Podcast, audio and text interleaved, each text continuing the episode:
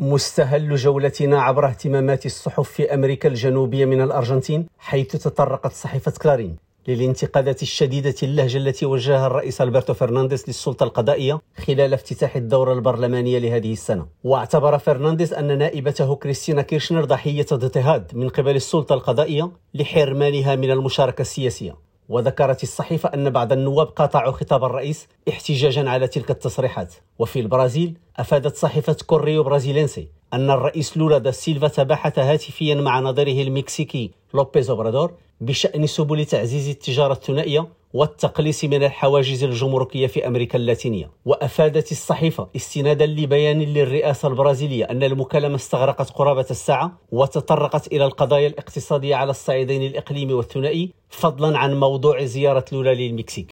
وإلى البيرو حيث ذكرت صحيفة بيرو بنتي أونو أن المدعي العام يعتقد أن الرئيس السابق بيدرو كاستيو قد يواجه عقوبة بالسجن لمدة 31 عاما بسبب تورطه في شبكة إجرامية. وكان المدعي العام قد طالب الأسبوع الماضي ب 36 شهرا من الحبس الاحتياطي في حق الرئيس السابق واثنين من وزرائه بسبب التهم نفسها. وأشارت الصحيفة إلى أن الأدلة ضد كاستيو تفيد بأنه في عام 2021 سهل وزير النقل آنذاك خوان سيلفا طلب عروض لفائدة كونسورتيوم حدده الرئيس السابق وكشف التحقيق أن مستشارين وهميين للرئيس السابق وضعوا قوانين تؤطر المشروع لتوجيه إسناده للكونسورتيوم المذكور. ويشتبه المدعي العام في كون الرئيس السابق متورط في قضايا فساد أخرى في قطاع النفط. رشيد ماموني ريم راديو بوينوس آيرس.